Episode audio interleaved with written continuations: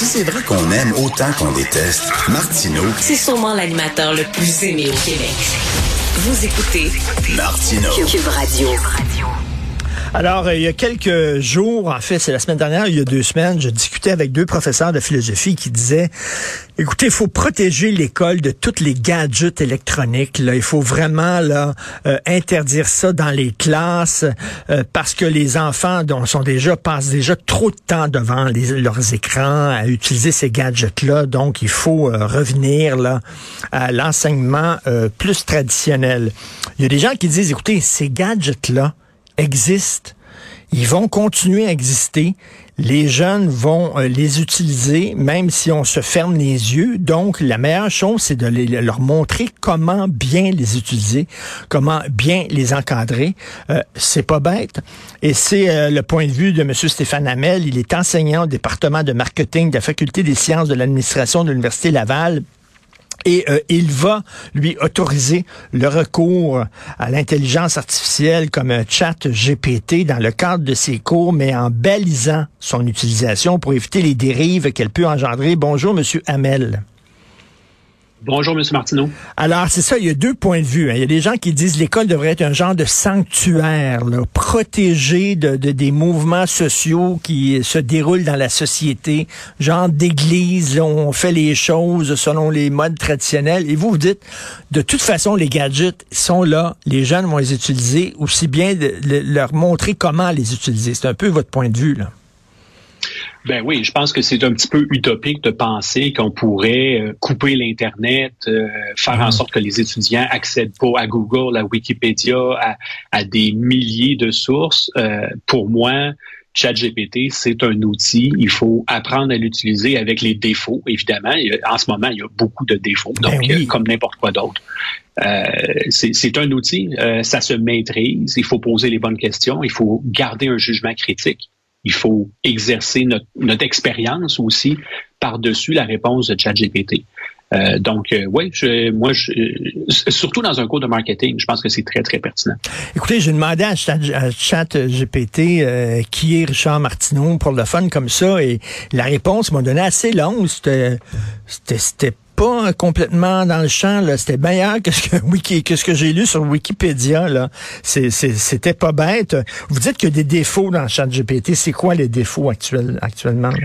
Ben, actuellement, le plus grand défaut, je dirais, c'est que c'est un petit peu comme si on parlait à, à notre beau-frère euh, qui, qui sait tout, puis qu'on lui pose n'importe quelle question, puis il va nous, il va nous sortir n'importe quelle réponse. c'est un petit peu ça le risque. Parce que euh, oui, des fois, si on demande par exemple votre profil, ben, il va peut-être sortir des choses qui sont absolument aberrantes, pas vraies, euh, du tout. D'où l'importance, encore une fois, de développer notre expertise, de, notre capacité à exercer un jugement critique, à dire est-ce que ça fait du sens, puis surtout à développer notre expérience, puis dire ben, cette réponse-là, euh, quand on fait un travail académique, ben, est-ce que cette réponse-là, euh, en m'appuyant sur d'autres sources d'information, est-ce que ça fait du sens?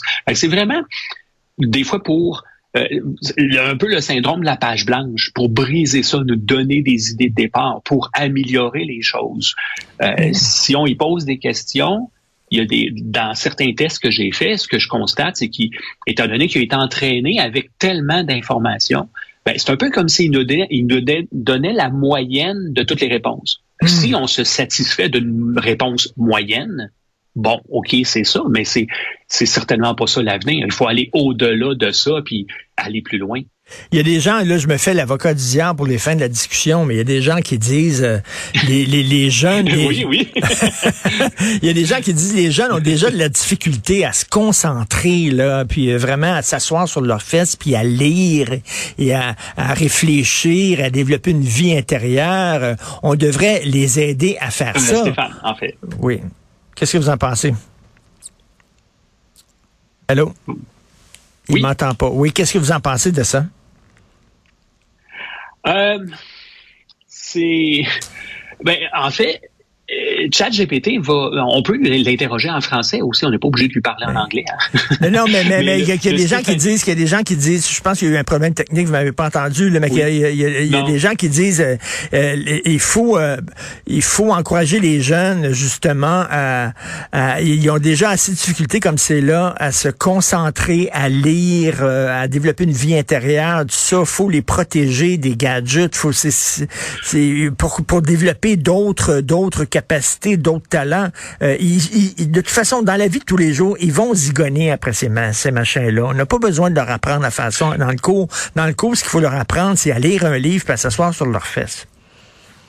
Ben non, je, ne serais pas tout à fait d'accord avec ça. Puis si on voit ces outils-là comme simplement des gadgets, euh, moi ce que je constate, c'est que euh, dans les entreprises aujourd'hui, mon expérience avec euh, a enseigné le marketing au MBA exécutif à des gestionnaires euh, en décembre quand le sujet est venu de ChatGPT. Ça a tout de suite changé euh, l'orientation du cours dès ce moment-là parce que en, plein feu de l'action, ils se sont mis à expérimenter avec ChatGPT. On a discuté en, en classe, puis les, les, réponses, je pense que c'était sain de dire il y a des réponses qui ne font pas de sens, il y en a d'autres qui sont utiles, qui peuvent nous aider dans notre travail à être plus efficace, à, être plus créatif aussi. Euh, moi, je pense que c'est plus qu'un gadget. Euh, il faut il euh, faut, voir aussi que la réalité, c'est que les étudiants ont déjà, et les, les, gens en marketing aussi, ont déjà accès à des outils d'intelligence artificielle depuis hmm. des années. Euh, entre autres, je pense à Copy AI qui euh, qui joue essentiellement le même rôle que ChatGPT pour générer des idées, générer des textes, euh, des choses comme ça. Donc ça existait déjà avant. C'est pas, c'est ChatGPT n'a pas inventé ça. Là. Ils l'ont juste démocratisé, rendu accessible, plus facile d'utilisation. Vous, vous êtes euh, enseignant au département de marketing et entre autres, vous pouvez utiliser ChatGPT, par exemple, pour euh, générer un slogan. Euh, là, il génère un slogan, mais reste que ça va être des êtres humains qui vont décider, ah, est-ce que ce slogan-là est assez intéressant pour qu'on puisse l'utiliser? Est-ce qu'il va nous, nous permettre d'arriver à nos fins? Reste que la décision finale, c'est ça, va être, va être prise par des êtres humains. Ben oui, ben oui, parce que dans cet exemple-là, euh, très très concret, l'équipe a brainstormé d'eux-mêmes. Ensuite, ils mm. se sont tournés vers ChatGPT pour dire voici les idées qu'on a, qu'on a, auxquelles on a pensé de nous-mêmes. Est-ce que tu en as d'autres? Et là, mm. ChatGPT a suggéré un paquet de réponses. Et parmi ceux-là, il y en avait une en particulier qui était Wow, c'est extraordinaire. Ah oui. Et là, en, en, groupe, ils se sont dit, ben oui, c'est celle-là qu'on va qu'on va adopter, qu'on va décider de prendre pour notre travail. Mais là, c'est de la création. Le ChatGPT a réussi ben à faire de la création, c'est-à-dire à comprendre ce que vous vouliez faire avec un slogan, puis arriver à créer un slogan qui correspondait à vos attentes. Wow! Exact, parce qu'une des différences de ChatGPT, c'est qu'il comprend un peu mieux le contexte de qu'est-ce qu'on lui demande. On peut avoir bon, certains vont dire une conversation, mais euh, on, on, lui donne de l'information et basé là-dessus, ben, il va adapter sa réponse en fonction du des questions, mais aussi de, ce qui précède, de l'échange précédent. Fait qu'on peut raffiner, on peut s'en servir au départ comme source d'inspiration, mais après ça, raffiner nos questions pour arriver à, à, quelque chose qui est de plus en plus sophistiqué comme réponse. Et là, c'est le début. Là. On est au début de l'intelligence artificielle, puis on sait que l'évolution de la technologie, c'est exponentiel. Donc, vous imaginez, euh, Monsieur Hamel, dans, dans 5 ans, dans 10 ans, est-ce qu'on va pouvoir se passer de la matière grise, puis veut dire, euh, maintenant, les départements de marketing, ça va être seulement des logiciels d'intelligence artificielle? Non, pas du tout. Un peu comme euh, si on recule à l'époque, euh, quand les dactylos sont arrivés, euh, ou en fait, quand les, premiers traitements de texte sont arrivés, on pensait que les secrétaires perdraient tout leur emploi. En réalité, ce qui est arrivé, c'est que le rôle des anciennes secrétaires est devenu beaucoup plus valable.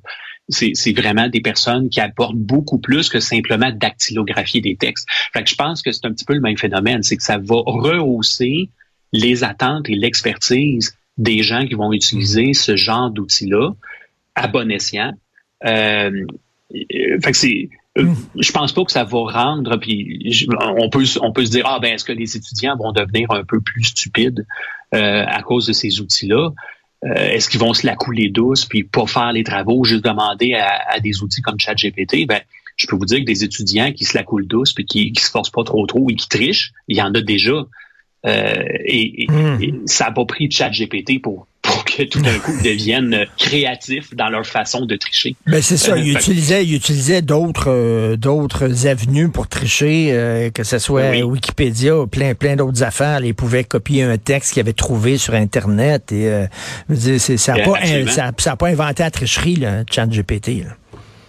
Non, c'est ça. Puis au contraire, je pense que ça va peut-être à la limite permettre de démarquer. Moi, ce que je vois à date dans le cours, c'est que ceux qui ont utilisé ChatGPT, le, pas parce qu'il est, pas exigé dans le cours, c'est juste une possibilité. Mm-hmm. Ceux qui ont utilisé ChatGPT pour euh, remettre des travaux ont tendance à être ceux des, parmi les étudiants qui sont les plus curieux, les plus euh, assidus dans le cours, euh, qui vont euh, ils vont évidemment hmm. fournir des travaux qui ont peut-être un degré de qualité supérieur à ceux qui se force peut-être moins. Ben c'est un outil, hein, c'est un outil. Puis quand on veut faire un travail, ben on, on, consulte plein d'outils. Si ça peut aider effectivement à, mm-hmm. améliorer le travail, tant mieux. Et euh, c'est votre décision de permettre justement l'accès à ChatGPT, entre autres, et à d'autres logiciels d'intelligence artificielle.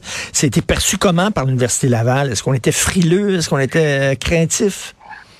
Bon, on a eu des discussions. Il y a des discussions qui s'amorcent. Évidemment, en premier, ça a été euh, vraiment juste avec d'autres enseignants du département pour euh, vraiment euh, un peu table ronde, voir qu'est-ce que les gens en pensent. Il y a certaines craintes, c'est clair, clair, clair.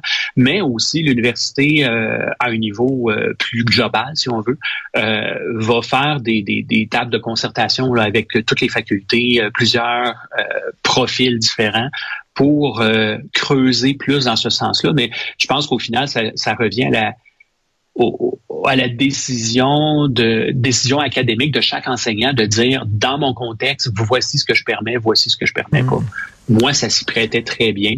Donc, euh, j'ai ouvert la porte pour ça. Mais il faut réaliser aussi que pour les enseignants, ça devient un outil intéressant. Moi, je l'ai hmm. utilisé pour euh, améliorer mes contenus de cours, par exemple, ou pour mmh. générer d'autres idées. Parfois, pour générer des questions d'examen en disant, euh, ben, un, des, un des défis pour un enseignant, c'est de trouver des bonnes questions d'examen. Euh, je m'en suis servi pour aller chercher de l'inspiration. je me dis, ah oui, celle-là est intéressante, celle-là, elle l'est moins. Je vais la, la peaufiner, l'améliorer. Donc, ça, ça me rend plus efficace. Et c'est ça qu'on comprend pas, c'est que les, les, nouvelles technologies n'effacent pas les, les, technologies qui existaient avant. C'est rien que c'est un plus. Par exemple, quand la télévision est arrivée, les gens ont dit ah, ça va rendre des gens idiots, etc. Moi, j'ai mm-hmm. regardé beaucoup la télé quand j'étais jeune. Euh, j'ai vu des documentaires fascinants, des, des trucs sur l'histoire, des films qui m'ont ouvert les horizons, qui m'ont pas fermé l'horizon. Mm. Ça dépend de la façon dont on l'utilise aussi. Là. Donc, euh, c'est ça. Donc, Stéphane Hamel, très intéressant, enseignant au département de marketing de la Faculté des sciences de l'administration de l'Université Laval. Merci. Bonne journée.